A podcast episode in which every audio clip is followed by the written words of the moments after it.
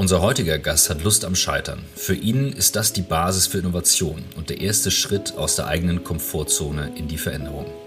Er ist Unternehmer, Teilzeit, Abteilungsleiter, Marketing in einem IT-Systemhaus und Improvisationsschauspieler. In seiner Vergangenheit war er bereits als Musikmanager und als Musiker weltweit auf und hinter der Bühne aktiv. Seit 2018 bietet er mit Teamprovisation Unternehmen, Teams und Führungskräften ein ganz besonderes Coaching zum Thema positives Scheitern an. Für ihn bedeutet das, aktiv an sich selbst und im Team zu erleben, welchen Gewinn die Erweiterung der eigenen Komfortzone bedeutet, welche Chancen Kommunikation bietet und was es heißt, nicht weiter nur gestalten zu lassen, sondern selbst zum Gestalter zu werden. Seit nunmehr vier Jahren beschäftigen wir uns mit der Frage, wie Arbeit den Menschen stärkt, statt ihn zu schwächen. Wie kann ein Thema, das einen so wesentlichen Anteil in unserem Alltag einnimmt, wieder mehr Sinn in unserem Leben stiften? Was müssen wir tun, damit wir aus der Corona-Krise gestärkt hervorgehen und die wenigen positiven Effekte wie der verbesserte Umgang mit Remote-Tools nicht wieder verpufft? Wie kann Coaching Menschen, Teams und ganze Companies bei den anstehenden Veränderungsprozessen begleiten? Wir suchen nach Methoden, Vorbildern, Erfahrungen, Tools und Ideen, die uns dem Kern von New Work näher bringen. Dabei beschäftigt uns immer wieder auch die Frage, ob wirklich alle Menschen das finden und leben können, was sie im Innersten wirklich, wirklich wollen. Ihr seid bei On the Way to New Work, heute mit Tobias Karam. Hallo, schön, dass ich dabei sein darf. Ja, und wir freuen uns. Deine ähm, Beschreibung ist natürlich schon der Hammer und wer, wer jetzt nicht neugierig wird, der hat äh, den Fußball nie verstanden. Also ich äh, finde, find, als ich mich ein bisschen mit dir beschäftigt habe, äh, so viele spannende Ansatzpunkte, aber wir wollen äh, nicht vorweggreifen mit Insiderwissen, ähm, sondern wir wollen dir die Möglichkeit geben, erstmal zu erzählen, wie du überhaupt der Mensch geworden bist, der du heute bist. Ja, also erstmal nochmal vielen Dank, dass ich heute hier sein darf. Ähm das ist insgesamt ja eine spannende Reise bis zum jetzigen Zeitpunkt. Und äh, hier jetzt mit euch virtuell zu sitzen, ähm, war ein, ein interessanter und spannender Weg. Und ähm, ja, wie bin ich der geworden, der ich heute bin?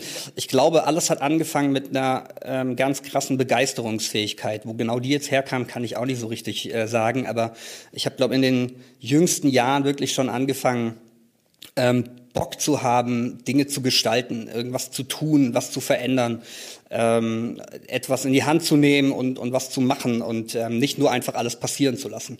Und ähm, daraus entstand dann irgendwann ähm, der Bezug zur Musik.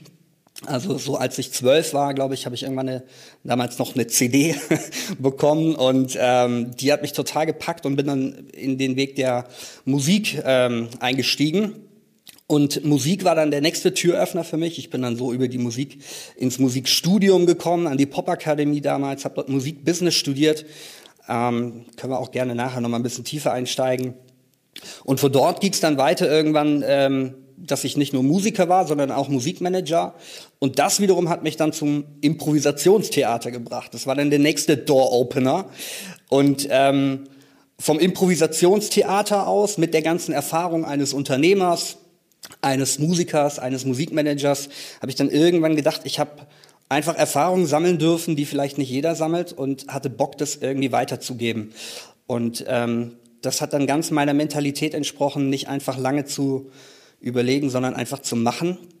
Und so entstand dann Teamprovisation. Und ähm, ja, dazwischen kam dann noch der ein oder andere Job, ja, wie jetzt gerade hier bei der Advanced Unibyte als Abteilungsleiter im Marketing. Also irgendwie gingen die ganze Zeit Türen auf und ähm, entweder habe ich sie selbst aufgestoßen oder ich habe sie einfach ähm, ja, einfach so aufgemacht. Ist durchgerannt. Glaube, deswegen sitzen wir ja auch hier jetzt quasi virtuell zusammen, ähm, weil ich auch hier ja quasi einfach mal gemacht habe. Ja, ja da kommen wir gleich noch drauf. Ähm, äh, Entschuldigung, Christoph, sag du. Das heißt, das Thema Improvisation zieht sich tatsächlich, äh, du, du lebst das äh, so, wie es sich anhört. Ja, also ja, wenn man das so sagen kann. Ich meine, das ist ja auch, Improvisation ist ja auch so ein ganz, ganz vielfältiger Begriff. Ja, das ist, ähm, da gibt's kein Patent drauf oder sowas, aber ähm, ich versuche das in mein Dasein zu implementieren und die, die Vorteile, die mir das bietet, die mir äh, Improvisation bietet, auch zu nutzen. Ja. Lass uns mal bei der Musik einsteigen, äh, nicht nur weil weil es der Anfang war, sondern weil äh, ich ein Riesenmusikfan bin, Christoph äh, ein Riesenmusikfan ist. Äh, das klingt so, hast du so lässig dahin erzählt. Ähm, sowohl das Musikstudium ist nicht, was äh, für jeden möglich ist, als aber auch auf der Bühne stehen und irgendwie damit auch einen Teil vielleicht äh, seines Lebens zu gestalten. Erzähl mal genau, was da war. Hast du ein Instrument gespielt? Hast du gesungen? Was war, was ist dein, was für ein Musiker bist du oder warst ja. du? Ähm, also tatsächlich hat es angefangen, oder das ist so der erste Moment, an den ich mich erinnern kann, ich weiß nicht mehr, wie alt ich da war. Ich schätze mal so vielleicht fünf oder sechs Jahre tatsächlich. Ähm, da war ich mit meiner Family an der Nordsee. Ähm, und ich weiß nicht, ob ihr mal an der Nordsee diese Bühnen, die da überall an dem Strand äh, aufgestellt sind, gesehen habt. Und da war so eine, also heute aus der aus dem Rückblick raus war so eine ähm, Veranstaltung für ältere Menschen, würde ich jetzt mal so, äh, so will ich jetzt mal nennen. Ist das nicht immer so an der Ostsee?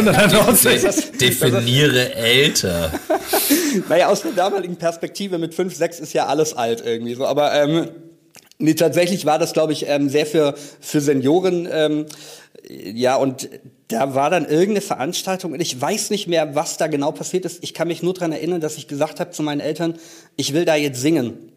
Und dann bin ich auf diese Bühne hoch und habe gefragt, ob ich singen darf. Und ich weiß auch nicht mehr genau, was ich gesungen habe. Wahrscheinlich war es irgendwie Heidi oder irgend so ein Quatsch. Also ähm, wahrscheinlich war ich da auch so ein bisschen durch, die, durch den Schlagerkonsum meines Vaters ähm, vorgeschädigt oder so. und ähm, das war so der erste Moment, an dem ich einfach auf der Bühne stand. Und wahrscheinlich habe ich da gedacht, cool, das macht mir Spaß, das ähm, war was, war was total Spannendes und hat mich irgendwie begeistert. Und dann ging es weiter. Und dann habe ich mit ich glaube, es war elf oder so oder zwölf, eine Band gegründet. Das ist auch eine ganz klassische Teenie-Band halt, wie man es halt so macht. Ja, da ist man auch mehr am Kopieren, als dass man da selbst äh, groß was Neues erfindet. Das ist aber auch völlig egal in dem Stadium. Mit zwölf habe ich dann eine Platte gekriegt und zwar, das weiß ich noch, das war von Sammy Deluxe damals, die, die erste Solo-Platte. Das war, ich bin ja so ein Kind der 90er. Ähm, und so kam ich dann vom Gesang eigentlich zum Hip-Hop und habe dann deutschsprachige Hip-Hop-Texte geschrieben und ähm, das erst in, in kleinen Soloprojekten und in kleineren Formationen. Und irgendwann hatte ich einfach Bock auf Liveband. Und 2014 habe ich mir diesen Traum dann erfüllt und habe mit einem Kumpel zusammen eine Liveband gegründet. Und dann gab es ab diesem Moment Lingua Loca, eine elfköpfige Hip-Hop-Liveband. Wow. Okay. Gibt's also, die noch? Äh, ganz, einmal, einmal ganz kurz, äh, welche Sammy Deluxe Platte? Du, du, du spielst wichtige Details. Wie jetzt? ja, das war ähm, das war die, die das Album tatsächlich. Also die die ähm, da war die Single Weckt mich auf und ähm, wie jetzt ist ja glaube ich noch eine vorher. Ich glaube, das war noch mit Dynamite Deluxe oder so, aber Genau, ich wollte also jetzt mal so ein bisschen in den, in den Timeframe hier einordnen. Okay, und dann standet ihr genau. zu elf auf der Bühne. Genau, also wie man sich das so richtig schön fett vorstellen kann, ähm, mit äh, Brass-Section, Posaune, Trompete, Saxophon, äh, Bass, Gitarre, Schlagzeug, ähm, ein Percussionisten, der auch gleichzeitig noch DJ war, war dabei. Ähm, und so haben wir dann so ein bisschen ja, versucht irgendwie deutschen Hip-Hop mit Liveband umzusetzen. Und es war damals noch nicht so Standard wie heute. Also heute sieht man ja eigentlich alle Hip-Hop-Bands mhm. mit Liveband auf der Bühne. Ich will nicht sagen, dass wir da Vorreiter waren, das waren wir sicher auch nicht, aber äh, wir waren eine der wenigen Hip-Hop-Live-Bands. Und das hat wahrscheinlich auch dann dazu geführt, dass wir relativ schnell ähm, ja, Konzerte spielen konnten, nicht nur bei uns in der Region, sondern halt auch wirklich bis Chiemsee Summer und, und dergleichen. Da durften wir dann überall am Start sein. Gibt's da noch äh, Zeugnisse auf YouTube? Ja, ja, selbstverständlich. Ähm, ja, also die schön. Band gibt's leider nicht mehr tatsächlich. wir haben uns dann irgendwann ähm, vor genau sechs Jahren haben wir uns aufgelöst ähm, weil wir einfach gemerkt haben, wir ja, wir waren, wir waren leidenschaftliche Musiker, aber wir waren keine Profis. Und ähm, wir haben halt angefangen als Kumpels und irgendwann waren wir an so einem Scheideweg, wo klar war, entweder jetzt Vollgas und wir müssen uns von ein paar Kumpels trennen oder aber Schritt zurück, Zeit noch mal genießen, ein geiles Jahr haben und dann äh, mit einem schönen Knall sagen, war eine geile Zeit, jetzt gehen neue Türen auf. Super. Und erzähl mal Thema Musikmanagement, was hat dich da gereizt und, und was hast du da für Erfahrungen gesammelt? Also das war so ein bisschen der, der logische Weg, ähm, weil ich halt einfach leidenschaftlicher Musiker war. Das heißt, ich hatte ultra Bock, einfach weiterhin Musik zu machen, hatte aber dann natürlich auch schnell begriffen, dass auf dem Niveau, auf dem wir Musik gemacht haben, also jedes Wochenende waren wir irgendwie unterwegs und dann mal drei, vier Wochen im Jahr am Stück auf Tour und im Proberaum und was weiß ich und alles, was halt dazugehört, dass das nicht vereinbar ist mit einem Vollzeitjob in irgendeiner Company, so. Und dann habe ich mir halt überlegt, ja, okay, was machst du jetzt? Und irgendwie gab es dann halt diese Pop-Akademie, die in dem Fall, ich glaube, wir waren erst der dritte oder vierte Jahrgang dort, ähm, in dem ich mich dann beworben hatte. Und das war für mich dann einfach logisch, weil ich konnte mein Wissen, ich habe auch in dieser Band immer schon die Managementfunktion übernommen, ohne zu wissen, was Management dann in dem Fall überhaupt bedeutet. Aber ähm, ich war immer der, der dann das Booking gemacht hat, die Leute genervt hat, die Proben angesetzt und so weiter. Und dann war klar, okay, ähm, lass es uns an der Stelle professionalisieren. Ich verbinde jetzt einfach Job mit Hobby und schau, wie mich und uns das weiterbringt. Und habe mich dann ganz naiv ich glaube, Naivität ist auch so ein großes Ding von mir. ähm, habe mich ganz naiv nur an der Popakademie beworben, nachdem ich mein Abi gemacht hatte und bin dann da auch als, ich glaube, einer der jüngsten ähm, Studenten ever da so angenommen worden. Popakademie Mannheim? Genau. Genau. Ja, mhm. genau. Für, für Nichtwissende, was, was ist das? Welches Format? Wo kommt das her? Pop Academy? Ich habe es vorher bis eben noch nie gehört. Die, die Popakademie ist eine Universität, die akademisch ausbildet und zwar einmal im Studiengang Musikbusiness. Ich glaube, mittlerweile heißen die Studiengänge ein bisschen anders und einmal tatsächlich Musiker sein, also hm. Keyboarder, Sänger, wie auch immer, auf dann hm. professioneller akademischer Ebene. Ähm, und man hat dann am Ende auch einen Abschluss, ähm, Bachelor, in meinem Fall Bachelor of Arts. Und genau, also es ist eine Institution, die, ich weiß es gar nicht genau, wann die gegründet wurde, aber ursprünglich mal auch groß geworden im Umfeld der Söhne Mannheims. Ähm, okay. Genau, so da ist das Ganze ja, entstanden. Eine ganze, ganze Reihe von tollen Musikern. Die, die erste Band von Ray Garvey, Raymond, ich glaube, die haben alle, die haben alle da studiert. Ähm, also Krass. ich glaube, wenn man so in die, in die, äh, in die deutsche Pop-Szene reinguckt, in die Bands, also zu den Leuten, die ihr, ihr Instrument auch beherrschen, da waren, glaube ich, einige da. Ja, ja zumindest, ich glaube, Musiker sind auf jeden Fall richtig viele. Ja. Also ja. so Sänger vielleicht jetzt nicht oder auch eigene Bands, die dort nee. entstanden sind, sind selten dann tatsächlich groß geworden. Aber gerade ähm, so die Musiker, da sind Gitarristen dabei, die wirklich auf Stadiontour mit was weiß ich wem unterwegs waren und so. Ja. Aber das jetzt finde ich jetzt mal spannend. So, wir, wir reden ja nun mal über das Thema Arbeit und Ausbildung gehört dazu. Und als ich angefangen habe, mich um Unis und Co. zu kümmern, da konnte ich nicht mal den Unterschied zwischen einer FH und einer Uni erklären und habe dann rumgefragt und fand die Antworten sehr schwammig. Gefühlt sind die Infos da heute sehr viel breiter und weiter. Ähm, mir war nicht klar, dass es äh, so, solche Studienformate so gibt, dass man sagt, man professionalisiert das. Und Michael, wenn du jetzt sagst, da kommt ein Großteil der, der deutschen Profiszene oder viele Profibands dann am Ende her, heißt ja dann doch, dass man diesen Weg sehr systematisch dann gehen kann. Ist das, ähm, also ich sag mal, was sollte man sich vorher fragen, äh, wenn man sagt, ich denke in so eine Richtung? Also nur, nur weil man sagt, man spielt gerne Instrument, vermutlich don't do it. ja, ich glaube, den, den ähm, Fehler in Anführungszeichen machen auch viele, dass sie halt denken, okay, ich gehe jetzt an die Popakademie, weil ich habe Bock, Gitarre zu spielen am Ende muss einem klar sein, ich glaube, Michael, du weißt es vielleicht auch so ein bisschen aus deiner Erfahrung im Musikbusiness. Äh, ich weiß nicht, Christoph, wie aversiert du da bist, aber. Ich ähm, hatte eine Band, zwei Stück sogar. ja, siehst du? Genau, Schlagzeuger. Also ich glaube, glaub, man muss sich irgendwann die Frage stellen, und beim einen passiert es früher, beim anderen ein bisschen später, ähm, will ich das wirklich professionell mhm. als Einkommensquelle machen? Und wenn ich das mache, dann ist das ein Fulltime-Job. Dann ist es im Grunde genommen, äh, das ist ein Unternehmen führen, egal ob das eine One-Man- oder One-Woman-Company mhm. ist, aber ich führe ein Unternehmen. Ich muss Buchhaltung machen, ich muss mich vermarkten, ich muss mich verkaufen, ich muss Strategien entwerfen, ich muss am besten ähm, der Beste sein oder das beste Produkt oder was auch immer haben. Ähm, das muss man super früh lernen. Und mhm. einige der Musikerinnen und Musiker an der Popakademie lernen das während des Studiums. Ja, da kommen dann plötzlich nämlich aus dem Musikbusiness-Bereich auch Kurse in dein Musikerdasein. Du hast plötzlich trotzdem BWL und fragst dich, warum zur Hölle muss ich jetzt als Gitarrist lernen, wie man eine Steuererklärung macht? Ja, weil es nun mal einfach am Ende dazugehört. Und mhm. ähm, Genau, also ich glaube, man muss sich schon möglichst vorab die Frage stellen, will ich wirklich professioneller Musiker sein mit allem, was da dazugehört? Ja, und das finde ich ein ganz, also als Side-Topic ein ganz spannendes Thema. Ich erinnere mein allererstes Unternehmerbuch habe ich 2006 gelesen, Losing My Virginity von Richard Branson. Und ich meine, der erwähnte, der ist ja in der Musikindustrie groß geworden, ähm, wie professionell ähm, Mick Jagger als ähm, Leadmusiker von den Rolling Stones war. Er sagte halt, mit dem gab es halt nie zu spät ein, eine Probe, äh, nie äh, irgendwie drüber hinaus, nie irgendwelche Eskapaden. Und ich glaube, das ist so ein Ding zu sehen, wie viel Disziplin in einen Job gehört, der eigentlich so als Passion und ich mache jetzt mal ein bisschen Gitarre und weil das Bild gibt es ja heute immer noch häufig von außen. Man sagt, ja, guck mal, der ist auf YouTube groß geworden, der lädt ein paar Gitarrenvideos hoch und fertig. Das ist natürlich weit gefehlt. Und das ist natürlich, ich finde es wahnsinnig gefährlich, das Bild halt zu vermitteln, dass das so entsteht. Ja, ich glaube, dass das auch für die nächste Generation, die gerade so die YouTube-Generation ist, die fangen super früh an als als Hobby oder als als ja, einfach weil sie Lust drauf haben, ähm, mit was einzusteigen und merken mhm. dann aber irgendwann, naja, es ist halt nicht nur ein Video machen. Ich fange an, mich zu professionell, professionalisieren. Ich brauche Equipment, ich brauche ein Storyboard, was auch immer. Ich brauche Netzwerke plötzlich und so weiter.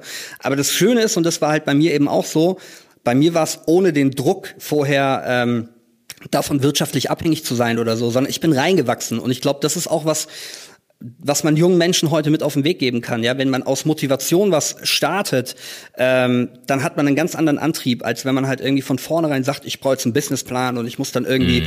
Deswegen sind auch die ganzen Ideen von Startups halt oft ähm, einfach auch die, die viel mehr Zug auf die Straße bringen, weil die einfach mit einer ganz anderen Leidenschaft daran gehen. Ähm, ja, als als jemand, der von vornherein irgendwie ein Projekt vorgeklatscht bekommt und sagt, hier mach mal. Ja. Und hier kommt der ganz kurze Werbeblock. Danke, dass ihr dran bleibt, denn unsere Werbepartner sind ja auch diejenigen, die uns das hier ermöglichen, diesen Podcast am Laufen zu halten. Deswegen freuen wir uns diese Woche über die nächste Role, die Paigo bei uns gebucht hat. Paigo ist ein Unternehmen, das sich als Motto gesetzt hat, aus Inkasso Verkasso zu machen. Und ähm, was man sich darunter vorstellen kann, wenn ihr euch selber auch mit dem Cashflow bei euch im Unternehmen vielleicht auseinandersetzt, dann wisst ihr, wie wichtig ein stabiler Cashflow ist, gerade jetzt in Zeiten einer Pandemie, wo auch mal Zahlungen ausbleiben können, also wo wirklich auch viele Dinge turbulent laufen. Ich finde es immer wichtig, anständig zu bleiben, gerade jetzt. Ähm, das hatten wir schon mal in einer Folge thematisiert, aber es kann eben passieren. Und das belastet dann das gesamte Unternehmen. Dafür ist eine Plattform wie Paigo da, die dann über intelligentes Forderungsmanagement euch dabei hilft, dass die ausstehenden Forderungen beglichen werden. Aber das Entscheidende dabei ist, dass Paigo auch auf der anderen Seite den Verbrauchern hilft, mit Vorschlägen, mit individuellen Vorschlägen, ihre Finanzen wieder in den Griff zu bekommen. Also nicht einfach nur losgeht und fordert, sondern eben auch die andere Seite beleuchtet und sagt, okay, wir helfen halt beiden Seiten dabei. Und ähm, wie das genau funktioniert, könnt ihr euch im Detail auf finance.arvato.com slash paigo anschauen. Paigo wird mit i geschrieben, P-A-I-G-O. finance.arvato.com slash paigo. Und da könnt ihr euch einen Überblick machen. Ich selbst habe es noch nicht getestet, finde aber die Idee interessant, beide Seiten zu betrachten, also den Menschen in den Mittelpunkt zu stellen. So, und jetzt viel Spaß mit der Folge. Hm. Ich finde das total gut, dieses, äh, wie du es beschrieben hast, ne? was ein, eine Band eigentlich ist. Ne? Und für mich ist es eigentlich noch mehr als ein normales Unternehmen. Das ist eigentlich ein Mischkonzern. Ne? Du bist eigentlich eine, wenn du es auf hohem Niveau betreibst, du bist eine Eventagentur, du bist eine Lizenzmarketingfirma, ähm, du bist ein Creative Hub, wo Dinge entstehen, du bist ein Verlag. Ähm, also du, du, hast ja so viele Aspekte, die, also eigentlich bist du ein sehr modernes äh, Medienunternehmen und, und äh, die Bands, die kapiert haben, wie sich diese, diese Industrie eben gewandelt hat, äh, auch weg von ich verdiene mein Geld äh, damit, dass ich äh, äh, LPs äh, bespiele, hinzu, ich verdiene mein Geld mit Tourneen oder noch mehr mit einem integrierten Gesamtkonzept. Was mich immer äh, so, äh, was ich, ich lese sehr gerne ähm, Biografien von Musikern. Ich, ich, bin mir nicht mehr sicher, in welcher ich das gelernt habe. Und da kommt dann der letzte Aspekt, du bist auch eine Logistik-Company, denn wenn du einen riesen, na, eine riesen Tour machst, das ist wie ein Logistikkonzern. Und irgendein Musiker, ich weiß nicht, ob es Keith Richards war oder so, auf jeden Fall hat der, hatten die so den Tick, dass die immer bestellt haben, dass die irgendwie nur rote und gelbe M&M's im Glas haben wollten. ja. Und dann wurde natürlich total darüber gelästert, was das für ein Scheiß ist. Der einzige Grund war zu gucken, wenn die sich da keine Mühe geben, dann muss ich alles checken. Dann muss ich durch die Halle, ich muss jede Schraube, ich muss alles angucken, muss eine ganz andere Abnahme machen. Und wenn die die rot-gelben M&M's hatten, dann war die Chance, dass, äh, dass man mit einem normalen Durchlauf... Und das fand ich geil, das fand ich super. Also das erinnere ich aber auch noch aus dem Podcast, den wir mit zwei Musik aufgenommen haben, die bei Hans Zimmer gelernt haben. Und das sind so diese Kleinigkeiten, die ich nie vergesse. Wie, wie Simon erzählte, wie wichtig das war, dass der Bleistift wieder angespitzt an derselben Stelle war und der Hans Zimmer darauf geachtet hat und sagte, sorry, aber das ist basic. Und ich finde, ich, also ich stehe halt auf solche Sachen, weil es reduziert den Stress drumherum. Und Michael, du hast völlig recht. Es zeigt eben, wie professionell gehst du mit den, den Sachen dann um. Ja. Finde ich gut. Ja, die, die, noch ein anderer Vergleich, der mir immer kommt, also die Präzision, mit der Musiker also wir reden ja oft über Deep Work. Also Musiker können wirklich Deep Work. Die stehen zwei Stunden, drei Stunden, teilweise vier Stunden auf der Bühne und machen Deep Work und verspielen sich so gut wie nie. Äh, und wenn du mal anguckst, wie, wie, wie oft wir komischen Bürokasper uns in Meetings verspielen, weil wir parallel. Stell dir mal vor, so ein Musiker würde anfangen, äh, äh Candy Crush äh, während des Konzerts zu machen, weil er mal gerade nicht äh, kein Solo hat oder das ist einfach so ein professionelles Business und da, da könnten wir Bürotypen uns mal was äh, abgucken. Aber wir wollen jetzt ja keinen Musikpodcast machen, sondern einen Tobias-Podcast. Wie, wie, wie, was hast du da noch für, bist du da, hast du richtig gearbeitet in dem Business noch oder hast du dann irgendwie schnell gesagt, äh, ich weiß jetzt, wie es geht, aber ich will eigentlich doch noch was ganz anderes? Ja, so ein Mix vielleicht. Also ich, äh, was ich nicht gemacht habe, ist dann äh, tatsächlich irgendwie in große Companies äh, zu gehen, äh, was viele meiner Kollegen dann am Ende auch gemacht haben. Also bei Universal und Sony und Co. Die sitzen da auch heute noch ähm, zum Teil. Äh, was ich gemacht habe, ist, ich habe mich selbstständig gemacht, ähm, weil ich einfach irgendwie gemerkt habe, okay, das hat in meinem Bandkontext funktioniert und ähm, offensichtlich habe ich da Erfahrungen sammeln dürfen, die vor allem Newcomer äh, gut gebrauchen können, um sie mal auf ein gewisses Level zu heben und habe dann auch zwei, drei Bands als Musikmanager begleitet. Genau. Und das habe ich ein paar Jahre gemacht und ähm, habe dann aber auch trotzdem an der Stelle äh, irgendwann entschieden, naja, Musikmanager musst du genauso mit 100 bis 110 Prozent machen äh, wie jeden anderen Job, wenn du ihn ernst machen möchtest auch. Und ähm, ich war irgendwann in der Situation, dass ich gemerkt habe, ich kann das nicht mehr. Also ich werde weder meiner Anforderungen mir selbst gegenüber gerecht, noch der meiner Künstler. Und da bin ich auch, das ist auch so ein bisschen so ein roter Faden, der sich durch mein Leben zieht, da bin ich eher ein Hardliner. Bevor ich irgendwas nur halb oder scheiße mache, mache ich es lieber gar nicht und öffne dann anderen die Türe, die diesen Job dann wieder doch irgendwie geil und richtig machen können mit einer neuen Leidenschaft, ähm, weil sich für mich dann irgendwo anders eben eine neue Tür auf, aufmacht. Was war Danke für diese geile Headline. Das ja, ist eine sehr geile ich, Headline. Ich, ich, ich, konnte, ich konnte, ich, ich habe mich ja schon gesehen, wie er da sitzt. Und, also, okay, Side Note. Ähm, hart, da möchte ich jetzt auch mal wissen, was, was waren Konsequenzen daraus? Ich liebe das Thema Konsequenzen. Ich bin bei meinen Patenkindern dafür bekannt, wenn ich komme. Ähm, dann sagen die, oh Gott, jetzt gibt's Konsequenzen. Aber man sagt das so locker, aber das hat ja schon auch sehr klare Konsequenzen, positiv wie negativ. Kannst du da was zu erzählen? Ja, das hat krasse Konsequenzen. Und das ist, glaube ich, auch ein Grund, weshalb ich doch in den jetzt meinen jungen Jahren, auch jetzt beispielsweise in meinem IT-Unternehmen, in dem ich hier arbeite, also meins, in dem IT-Unternehmen, in dem ich arbeite, dass ich jetzt hier die Chance bekomme, als Abteilungsleiter ein Team zu führen. Ähm, mhm. Also egal, wo ich anfange in der Geschichte, wenn ich mit etwas aufhöre, hat das Auswirkungen auf mich und auf die anderen. Und ähm, gerade in diesem Kontext, den ich gerade erzählt habe, als Musikmanager aufzuhören, du bist die erste Anlaufstelle, du planst und managst die Karriere von, äh, von Personen. Und es ist ja ganz oft auch mehr als nur ein professionelles Zusammenspiel. Also man ist ja super eng mit den Leuten, man verbringt massiv viel Zeit äh, in Backstage-Räumen und im äh, mhm. Büro und in Wohnzimmern und keine Ahnung. Das heißt, es ist nicht nur eine, eine Ebene ähm, auf dem professionellen Ding, sondern eben auch auf dem freundschaftlichen äh, Bereich. So, man, man muss seinem Freund sagen, ey, guck mal, an dieser Stelle habe ich eine Entscheidung getroffen und die wird sich jetzt für uns folgendermaßen auswirken. Und das tut immer erstmal weh. Also mhm. ich, ich weiß auch, dass das für mich, es fällt mir vielleicht ein bisschen leichter, weil ich das jetzt einfach schon oft machen musste oder machen konnte oder durfte, wie auch immer man mhm. das sieht. Aber es ist jedes Mal hart, weil man immer auch den anderen ein bisschen vor den Kopf stößt. Und es ist ja auch nicht so, dass es wie in einer Beziehung ist, wo man dann vielleicht auch merkt, okay, da kriselt es jetzt vielleicht so ein bisschen. Also das ist nicht meine Art so. Ich gebe immer 100 Prozent und wenn ich es irgendwann nicht mehr geben kann, dann kommt dieser Punkt relativ schnell, an dem ich sage, ey Leute, jetzt müssen wir uns kurz zusammensetzen.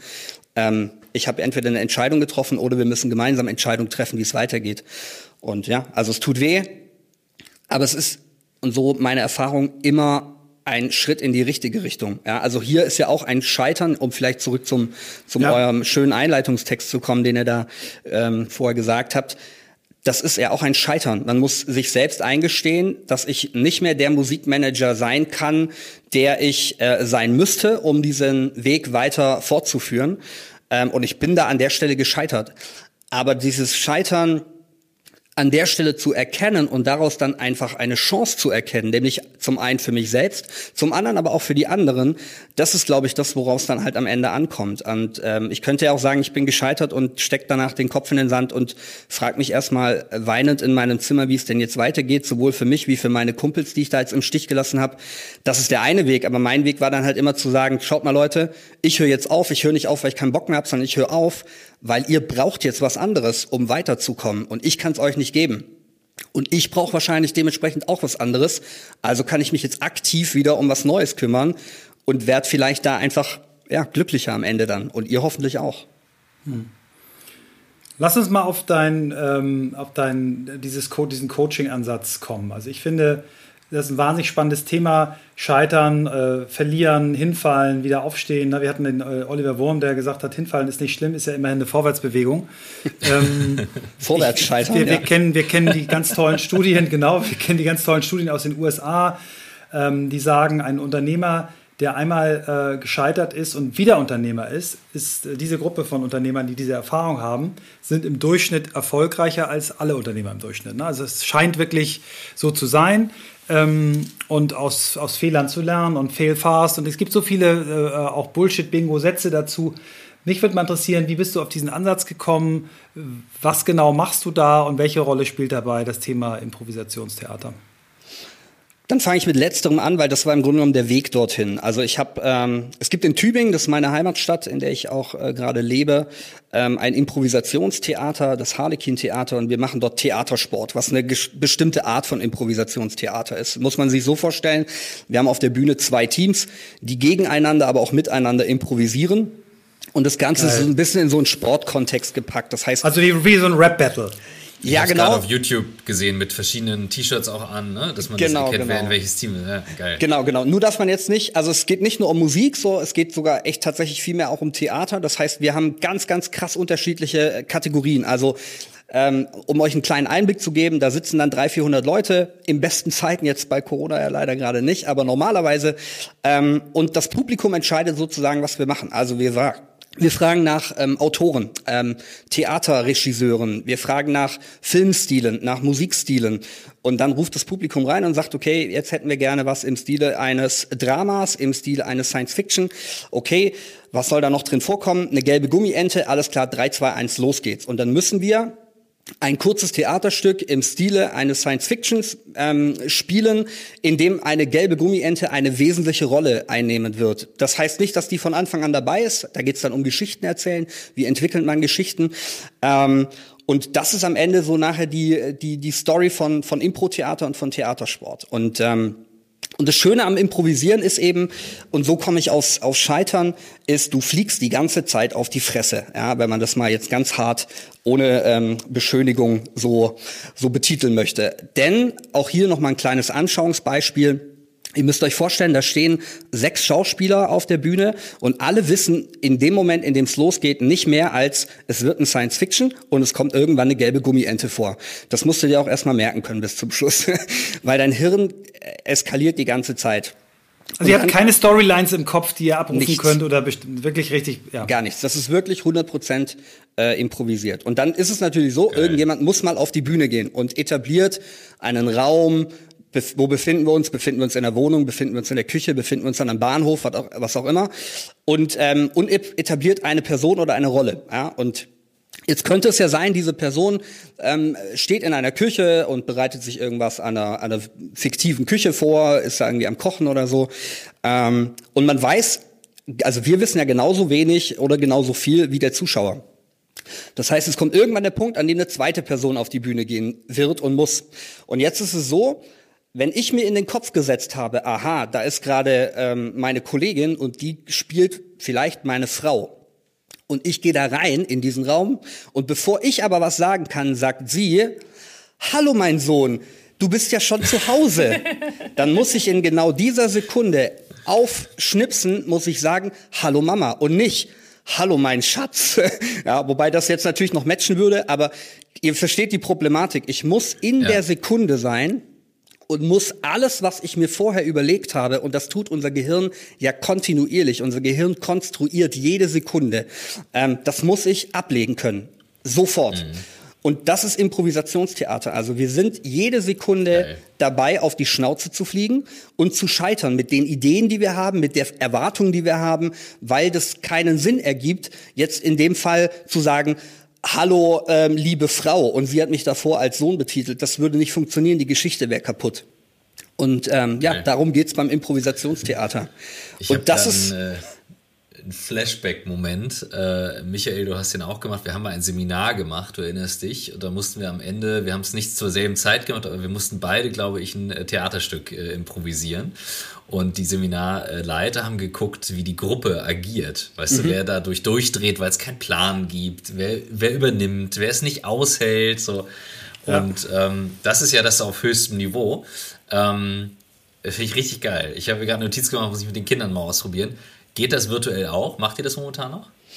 Also ich, ich habe es nicht gemacht, das hat aber einen privaten Grund, weil ich seit äh, März letzten Jahres Papa bin und ähm, da einfach ganz klar auch entschieden haben, da sind wir wieder bei der, ich mache keine halben Sachen, ähm, sondern ich habe ganz klar gesagt, ich lege das auf Eis und das war dann tatsächlich, oder was heißt auf Eis, ich pausiere das Ganze ähm, und habe das jetzt äh, tatsächlich das erste Lebensjahr meines Sohnes komplett erstmal in den Hintergrund geschoben, möchte jetzt aber wieder angehen. Wie das äh, in der virtuellen äh, Version werden kann, weiß ich noch nicht, aber ich habe Bock, das auszuprobieren. Es gibt ähm, ähm, es gibt ein paar Kollegen, die haben da was äh, gestartet. Impro Digital heißt das. Ist, äh, die machen das ähm, und improvisieren digital auf, ich glaube, YouTube als Stream oder so. Sowas geht schon. Aber ich glaube, das ist leider wie beim Theater. Also Theater ist halt nun mal einfach direkt so. Und das ist auch, mhm. auch die Theater im Fernsehen wird nie so funktionieren wie Theater im Theater. Mhm. Deswegen bin ich da so ein bisschen skeptisch, ob das tatsächlich auch was ist, was sich in die virtuelle Welt so übertragen lässt.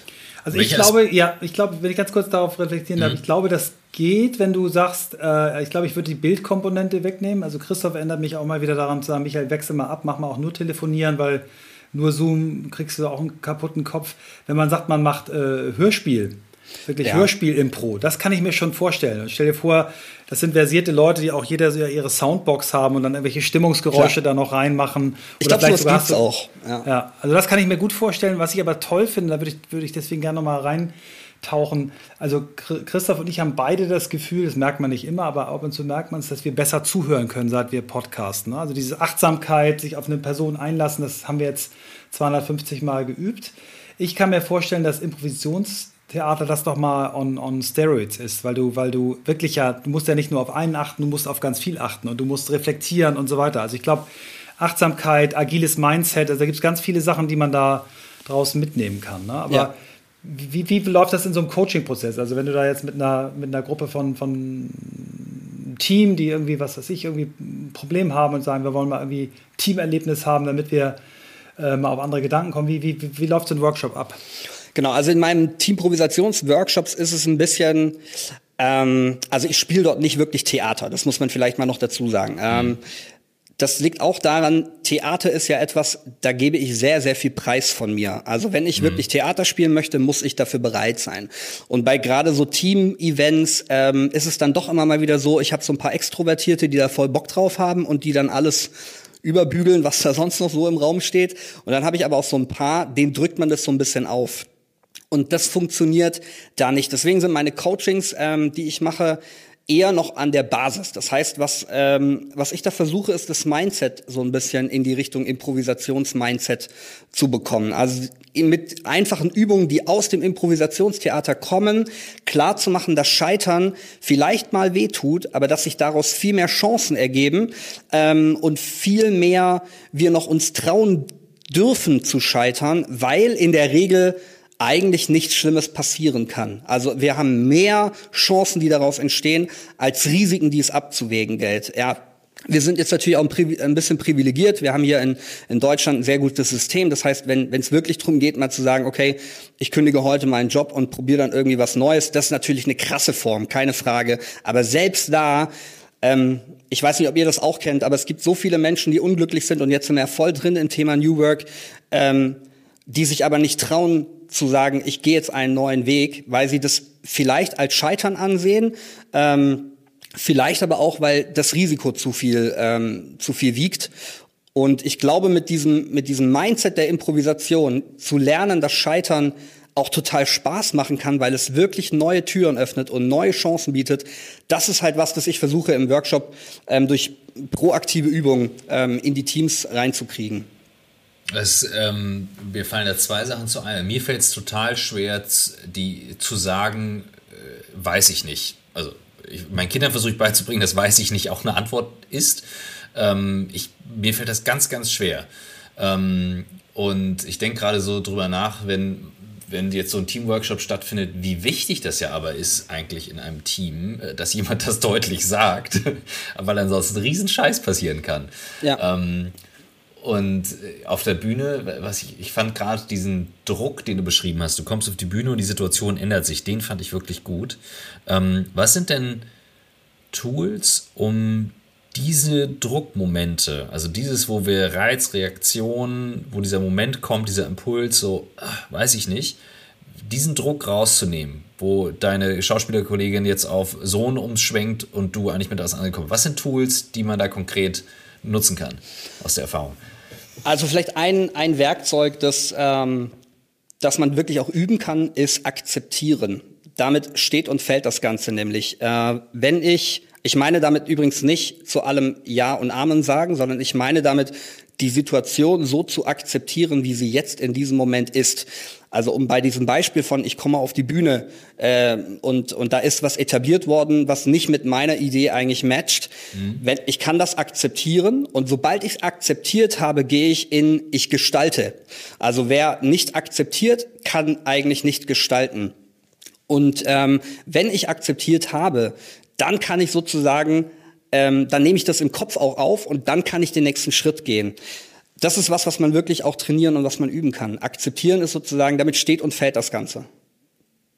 Genau, also das ist, ähm, dann gibt's sowas wie loslassen. Ja, also ich muss mich trennen können von dem, was ich da gerade äh, als Idee hatte. Das ist übrigens ja auch was, was Führungskräften extrem schwer fällt mhm, äh, mhm. und was eben auch in die Richtung, ich bin mehr Coach, als ich bin ähm, hierarchisch äh, übergestellte Führungskraft ist. Ja, dieses ich muss loslassen von meiner Vision und meiner Idee und meiner Art der Ausführung mhm. und gebe dem Mitarbeiter und der Mitarbeiterin die Möglichkeit in Eigenverantwortung neu zu gestalten. Da kommt mit Sicherheit was anderes raus als das, was ich hier erstmal mhm. im Kopf hatte. Aber wenn ich das schaffe loszulassen, wird es vielleicht sogar noch geiler als das, was ich vorher im Kopf hatte. Ja. Mhm. Mal so als zwei zwei Tools äh, beschrieben. Oh, ihr Lieben, schön, dass ihr dran bleibt, auch wenn unsere Werbepartner hier zu Wort kommen. Denn unsere Werbepartner machen diesen Podcast erst möglich. Und deswegen freue ich mich auch immer, wenn ihr zuhört, denn ich spreche diese Werbung hier auch immer mit großer Leidenschaft für euch ein. Ich habe diese Woche was ganz Besonderes für euch und ähm, hoffe, ich kriege das jetzt so hin, äh, wie ich es rüberbringen möchte. Denn es geht um das Unternehmen Brain Effect. Brain Effect hat äh, mir ein Paket geschickt und ich glaube Michael auch ähm, mit mehreren Sachen. Bei Brain Effect geht es eben um verschiedenste Produkte, die für Mind Nutrition gedacht sind. Und ähm, da geht es nicht nur um Energietanken, Wohlbefinden, Einschlafen, sondern diese Woche zum Beispiel auch um das Thema Happy Gut.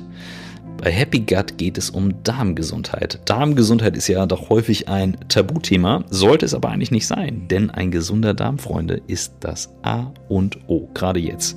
Und Happy Gut enthält 9 Milliarden lebende Bakterienkulturen, die helfen, die Darmflora wieder aufzubauen und äh, somit helfen die auch gegen Blähbauch, Bauchschmerzen, Verdauungsprobleme, also alles so die Themen, über die man eben gerne im Alltag spricht.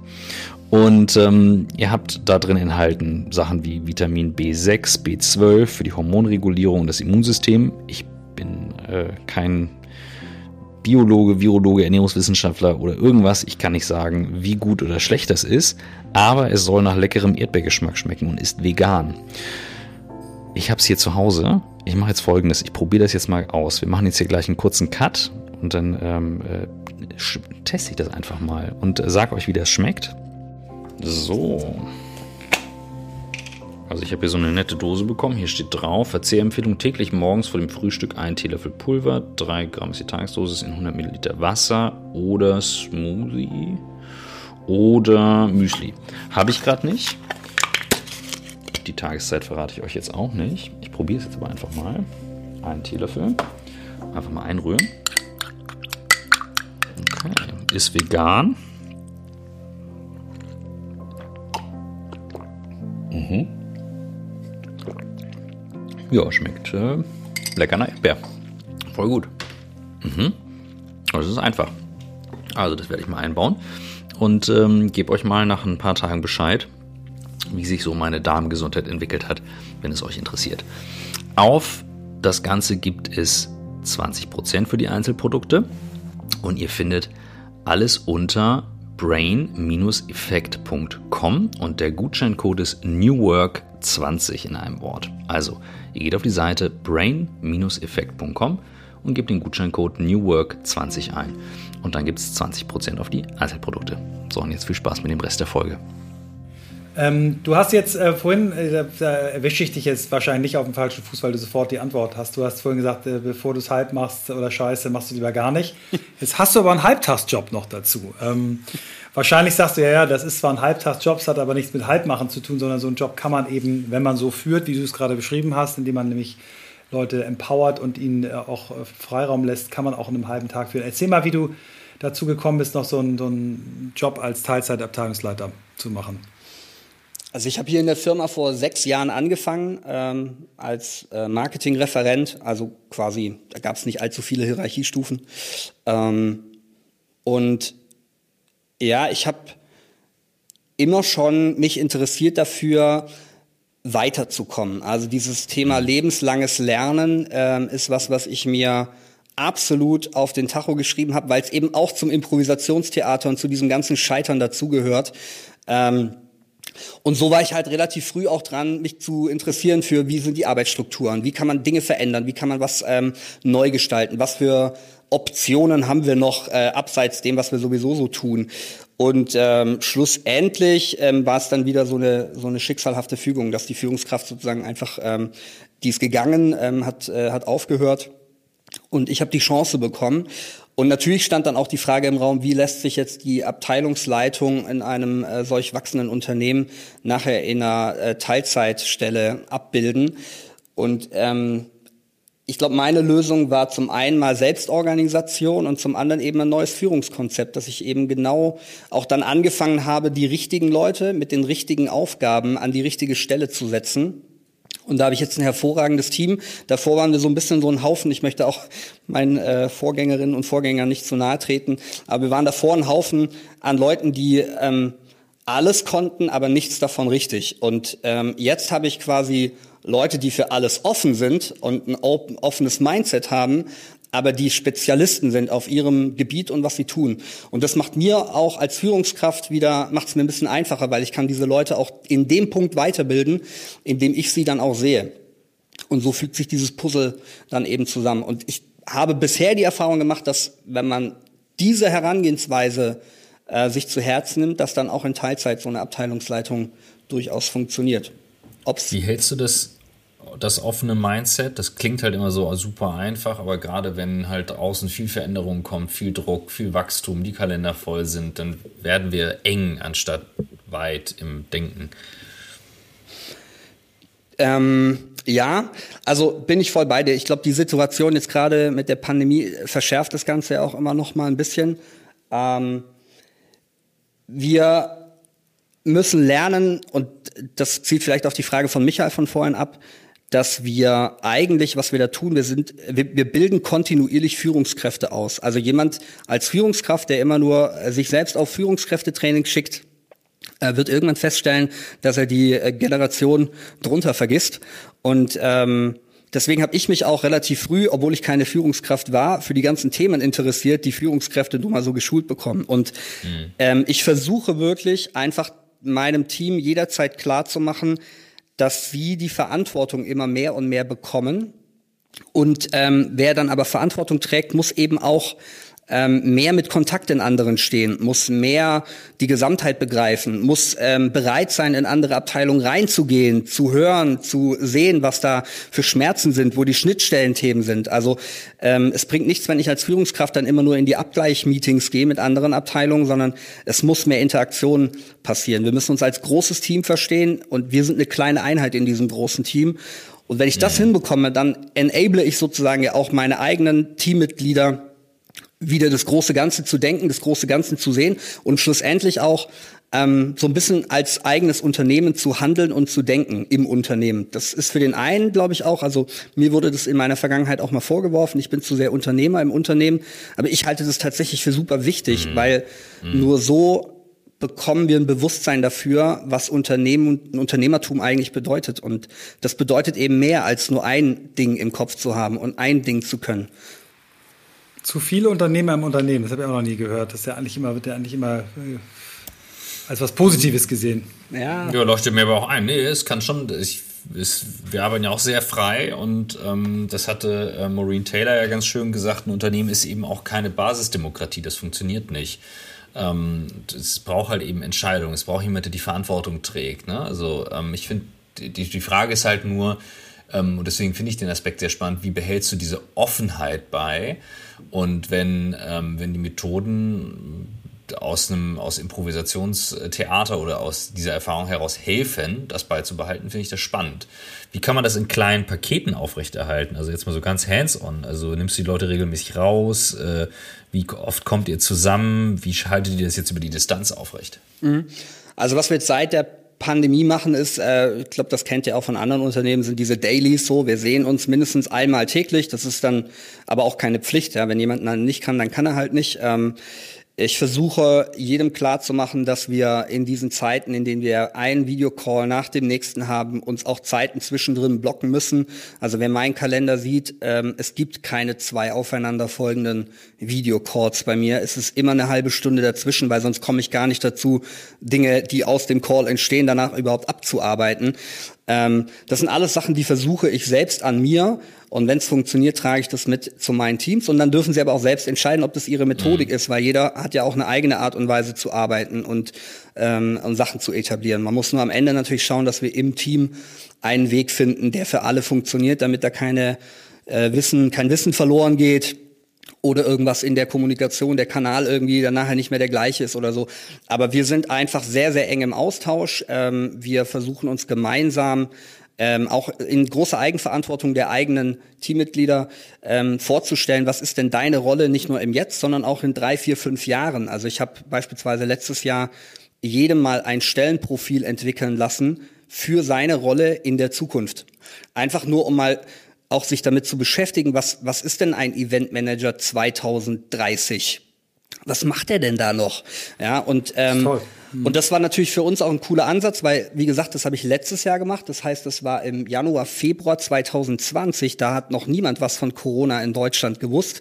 Und ähm, da ging es eben drum, naja, lass uns doch mal in hybriden Eventformaten de Formaten denken, ja. Also es war dann so ein bisschen dieses, das ist daraus resultiert, dass wir uns überlegt haben, wie könnte eine Rolle eines Eventmanagers eben in der Zukunft aussehen. Und je früher wir uns damit beschäftigen, desto offener sind wir am Ende auch für neue Tools, für neue Methoden, für neue Werkzeuge.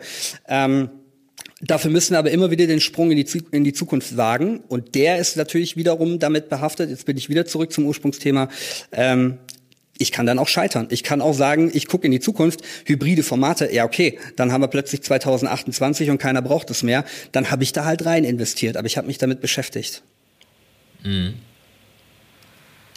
Wenn ihr jetzt, kann, äh, wenn, mhm. sorry Michael, du warst gerade. Nee, mach du, mach du, mach du, ich habe keinen Wort.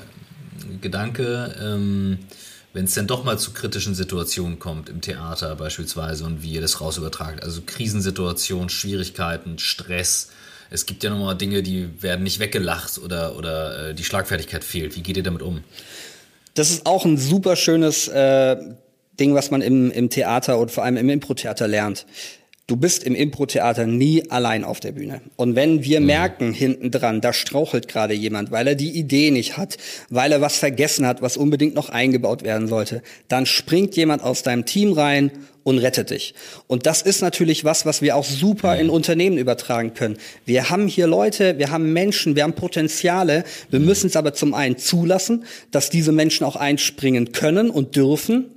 Und zum anderen müssen wir auch selbst bereit sein und es zugeben, das sind wir auch bei dem Punkt, den du vorher, Christoph, angesprochen hast, dass wir vielleicht auch mal was nicht wissen, ja, ähm, und das offen aussprechen, ähm, weil sonst kann dir niemand helfen. Cool. Ähm, du hast das Wort äh, Rolle vorhin gebraucht und dann das Wort Job Description. Es gibt ja Leute, die sagen, Job Description ist eigentlich nicht mehr das, was wir in Zukunft brauchen, sondern wir brauchen äh, für Menschen Rollen, ähm, Führungsrollen auch. Also Brian Robertson, der Erfinder von Holocracy, den wir vor ein paar Ausgaben ja auch mal zu Gast hatten, ähm, bist ja ein großer Befürworter, dass du eben sagst, jeder Mensch hat irgendwie fünf bis 30 verschiedene Rollen, die er im Unternehmen hat. Und dann macht er den Aufruf auch, be the CEO of your role. Kannst du mit dem Modell was anfangen? Hast du dich damit mal beschäftigt? Also ich kenne äh, ich kenn das ähm, Holocracy jetzt nicht, äh, nicht so gut, dass ich da jetzt irgendwie aus äh, Erfahrung sprechen könnte. Ähm, aber witzigerweise ist ja Rolle auch ein Begriff, der im Theater ähm, quasi sehr oft auftaucht. Ja. Und ähm, auch das matcht natürlich, finde ich, wieder hervorragend. Ja. Wir, wir spielen Rollen. Jeder von uns ist kontinuierlich in einer Rolle. Ja. Wir sind ein anderer Mensch, wenn wir in unserem familiären Umfeld sind, als der Mensch, der wir im Unternehmen sind. Im besten Fall gibt es einen hohen Deckungsgrad, ja, so dass ich authentisch sein kann. Im schlechtesten Fall äh, ist der Deckungsgrad ziemlich niedrig und man äh, muss irgendwie tagtäglich ins Büro gehen und sich für jemanden ausgeben, der man nicht ist. Und ich glaube, dieses Rollenmodell, auch hier kann man vom Theater lernen, weil zum einen geht es natürlich darum, die Zuschauer müssen sofort verstehen, wer bist du auf der Bühne? Welche Rolle übst du da gerade aus? Und was wir dann aber als ähm, im Theater auch sehen wollen, ist, wie sich diese Rolle entwickelt. Ähm, ich kann, wenn ich eine, eine Rolle habe, die die ganze Zeit nur die gleiche Rolle ist, die nicht aber gefüttert wird von außen oder von der inneren Entwicklung, von der intrinsischen Geschichte, dann wird's langweilig. Und genau das gilt halt im Unternehmen auch ähm, zu beschreiben und zu entwickeln. Wir müssen uns überlegen, welche Rollen wollen wir und welche Rollen brauchen wir, um ein erfolgreiches Team beispielsweise zu haben. Und dann müssen wir uns überlegen, wie kann so eine Rolle zum einen ausgeübt werden, dass sie uns im Jetzt einen Mehrwert bringt und dann aber zum anderen eben auch, was muss man dieser Rolle, womit muss man sie anfüttern, ähm, um sich zu entwickeln und um weiterzuwachsen. Und auch hier sehe ich halt einfach einen super, super geilen Vergleich äh, zum Theater. Also ich, ich bin sehr dafür, dass wir mehr in diesem Rollenmodell denken, weil je mehr, uns wir, je mehr wir uns mit Rollen beschäftigen, desto weniger haben wir auch diese hierarchischen Strukturen. Ähm, weil je mehr Experten wir auf Gebieten haben, mhm. desto weniger brauchen wir am Ende Chefs, die Entscheidungen treffen. Ja. Du hast vorhin von lebenslangem Lernen äh, gesprochen. Ähm, wie lernst du? Welche Themen beschäftigen dich aktuell? Wie, wie bekommst du Inspiration? Hm, ja, also ich ähm, ich lese relativ wenig, muss ich gestehen. Ähm, deswegen hatte ich auch ein bisschen, bisschen, Angst vor eurer Schlussfrage, aber da kommen wir ja später vielleicht. können, wir auslassen. können wir auslassen. ähm, nein, ich, ich bin, ähm, ich lasse mich inspirieren und zwar durch alles, was irgendwie da ähm, um mich herum schwirrt. Also ich, ich höre gerne Podcasts. Ähm, ich habe viel zu wenig Zeit, um alle Podcasts zu hören, die ich gerne hören würde. Ähm, ich treffe mich aber viel, viel lieber noch mit Menschen direkt persönlich Deswegen hoffe ich sehr, dass wir uns auch in der Realität irgendwann mal begegnen werden. Ähm, ich genieße es, zu Veranstaltungen zu fahren, mich inspirieren zu lassen. Also ich, ich sauge alles auf, was irgendwie geht. Und ähm, was ich noch viel mehr machen möchte, was mir durch meinen Sohn jetzt gerade auch noch mal viel viel bewusster geworden ist, ist tatsächlich einfach ähm, in jedem Lebewesen steckt irgendwie Inspiration und ich glaube, das ist wirklich so ein meine Freundin hat damals mal gesagt, es ist unglaublich, wie viel Zeit man damit verbringen kann, wenn eine Schnecke über die Straße oder über den Gehweg läuft. Ähm, und mhm. ähm, wenn du ein Kind dabei hast. Und plötzlich ist es, also wenn man es schafft, sich in diese auch hier Rolle zu begeben oder die Perspektive dieses Kindes einzunehmen, mhm. ähm, ist so eine Schnecke, die über, die über den Weg läuft, einfach auch schon vielleicht Inspiration für was auch immer. Und ähm, gerade die Natur ist ja, glaube ich, auch eine hervorragende Inspirationsquelle für Wissenschaftler, ähm, sei es jetzt irgendwie, wenn es um neue synthetische Stoffe oder irgendwas geht. Also ich glaube, es gibt unzählige Inspirationsquellen, wir haben nur oft so Scheuklappen auf, dass wir einfach ähm, ganz, ganz viele liegen lassen. Und je mehr uns wir, uns, wir uns da öffnen können, desto mehr ähm, Inspiration kriegen wir, egal auf welchem Weg. Vielen Dank. Ich glaube, Michael, ähm, ich habe vergessen, äh, das Zeichen zu geben, aber ihr, oh, ihr habt schon cool, quasi die Abschlussfragen eigenständig ja, ja. eingeleitet. Vielleicht hast du ja ein Buch, was du gelesen hast. Kann auch irgendwie der kleine Prinz sein. Irgendein Buch, was dir in Erinnerung geblieben ist, was ja, also, dich irgendwie geprägt hat. Ich meine, ein Buch, das ihr auch in eurem Podcast immer mal wieder von Gästen erwähnt äh, bekommen habt, ist ähm, die sieben Wege der Effektivität. Äh, das mich tatsächlich auch, äh, da bin ich über eurem Podcast auch drauf gestoßen und es hat mich sehr beeindruckt und ich habe es vor kurzem unserem Azubi hier im Haus äh, geschenkt, ähm, weil ich glaube ich sehr gerne früher drauf gestoßen wäre. Ähm, was, ich im, was ich empfehlen kann, weil es einfach nochmal in diesen Improvisations ähm, in diese Improvisationswelt nochmal einen Einblick gibt, ist von Keith Johnson Improvisation und Theater. Es geht natürlich das schon auch um Theater, Super. aber auch hier als Inspirationsquelle verstehen, ähm, der zeigt, wie er mit Studenten aus dem Theaterbereich es schafft, eben den den Geist äh, außer Kraft zu setzen oder das das Konstruieren außer Kraft zu setzen und dadurch überhaupt erst es ermöglicht, dass wir ähm, Scheitern zulassen und dann Scheitern als Chance verstehen und in dem natürlich, in dem Kontext, ähm, ja, Rollen zu entwickeln, Geschichten zu erzählen und sowas, aber nichts anderes tun wir tagtäglich in unserem mhm. Leben. Super. Allerletzte Frage. Bucketlist, wenn du dir drei Sachen noch äh, wünschen darfst, eine Sache, die du noch in deinem Leben erleben möchtest, eine, die du noch lernen darfst und eine äh, Sache, die du zurückgeben möchtest. Was wären die drei Sachen?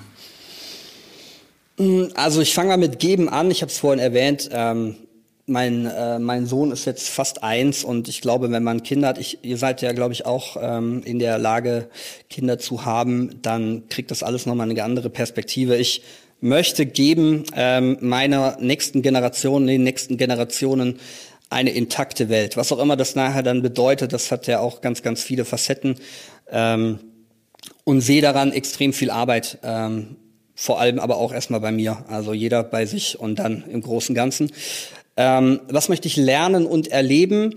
Ich habe es vorhin, glaube erwähnt und ähm, in, zusammengefasst ist es dieses nicht aufhören zu lernen und gleichzeitig ähm, diesen Perspektivwechsel immer wieder einnehmen zu können. Das ist, wenn ich es schaffe, ähm, die Welt durch andere Augen zu sehen, dann äh, kann ich eben plötzlich auch ja dadurch Dinge neu erfahren, neu lernen, neu erleben. Und das ist mhm. was, was ich noch viel viel mehr machen möchte, wo ich ja an mir arbeiten möchte. Mal schauen. Ich hoffe, ich krieg's irgendwann hin. Super. So, und jetzt darfst du noch eine Sache erleben. Ich darf noch eine Sache erleben. Äh, was möchte ich erleben? Ähm, ja, was möchte ich erleben? Das ist, äh, ich möchte so vieles noch erleben. Ähm, nochmal mit deiner Band auftreten? Nochmal, nochmal ein ganz großes Revival-Konzert? Das haben wir uns tatsächlich immer mal wieder erfüllt die letzten Jahre. Wir hatten das, okay. äh, wir haben das mhm. fünfjährige Nichtbestehen zelebriert. Äh, das war dann mhm. auch so. Ein, oh, geil. Nee, nee, also ich habe, ähm, ich, ich bin jetzt tatsächlich, nachdem ich eine Weile nicht mehr Musiker war, ähm, habe ich geplant in den nächsten, ich weiß nicht genau, wann der Podcast ausgestrahlt wird, aber in den nächsten Wochen äh, vielleicht habe ich es dann aber auch schon getan, neue Musik von mir zu veröffentlichen ähm, unter dem Pseudonym Rockenfeld. Wer also Lust hat, ähm, der darf äh, dieser Musik lauschen. Und was ich erleben möchte, ich bin super gespannt, äh, wie eine ganz neue Art von Musik von mir ähm, bei den Menschen, die mich kennen oder auch noch nicht kennen, ankommt. Also da freue ich mich sehr auf die Erfahrung, die ich da machen darf. Vielen Dank. Ich danke euch. Dir Danke auch ganz, dir. ganz viel Freude mit deinem Sohn. Ich kann äh, da sehr gut reinfühlen. Äh, ich habe die ganze Zeit versucht, mir vorzustellen, wie es war, als mein Sohn, der heute 25 geworden ist, äh, am Tag der Aufnahme, äh, wie das war, als der eins war. Und ähm, für mich, ich war kein so richtig großartiger äh, Kinder, Kleinkindervater. Ich habe meine Rolle sehr spät gefunden, aber äh, glaube, ich habe sie noch rechtzeitig gefunden und äh, ich kann dir nur oder euch beiden sagen, es äh, macht immer mehr Spaß. Äh, viele sagen immer, oh, das ist süß, wenn die so klein bleiben, aber es ist einfach großartig zu sehen, wenn, wenn die Kinder einen eigenen Willen, ein eigenes Wertesystem entwickeln und dann irgendwie in die Welt ziehen und um da auch Dinge zu machen und zu verändern. Also freut euch drauf. Ich freue mich drauf, absolut. So, äh, in unserem Nachgespräch hat Tobias sich noch als äh, Fan geoutet. Äh, er hat 163 Folgen unseres Podcasts gehört. Das treibt mir dann immer den, den Charme in die Augen ein bisschen, dass man den Leuten so viel Zeit wegnimmt. Aber er hat es ja so formuliert, dass wir es ihm quasi geschenkt haben. Also nehme ich das auch mal als Kompliment an. Ähm, ja, ich fand es toll, sehr ausgewogene Persönlichkeit, sehr große Bandbreite von von Themen, die er abdeckt, was er sich auch zu fühlen traut. Und äh, ich äh, war in dem Alter Lichtjahre von dieser, von dieser Ausgeglichenheit und Ausgewogenheit entfernt und kann immer nur sagen, die Generationen, die nach mir kommen, da habe ich ganz, ganz viel Respekt, Liebe und Vertrauen, dass die helfen werden, dass sein Wunsch in Erfüllung gibt, äh, dass wir vielleicht die Erde doch noch wieder in den Griff kriegen. Ich, ich nehme mit ähm, tatsächlich ganz hands-on mal so das Thema künstlerische Berufe, Musik als Studium und wie man äh, begreifen sollte, dass das eben auch ein Job ist. Das ist das eine. Und das andere fand ich tatsächlich diese Momente Improvisation, also sich da rein zu versetzen und ich werde das selber machen, ähm, einfach mit den Kids wieder auszuprobieren, so ein bisschen verspielter zu werden und das zu nutzen, um Resilienz zu trainieren für Momente, die so ungeplant kommen. Das finde ich richtig gut und daraus was, äh, was zu schaffen. Weil, wie gesagt, mir fällt es ganz schwer, ähm, äh, da diese Ernsthaftigkeit äh, abzulegen. Also insofern, ich äh, bin inspiriert. Großartig. Ja, ich auch.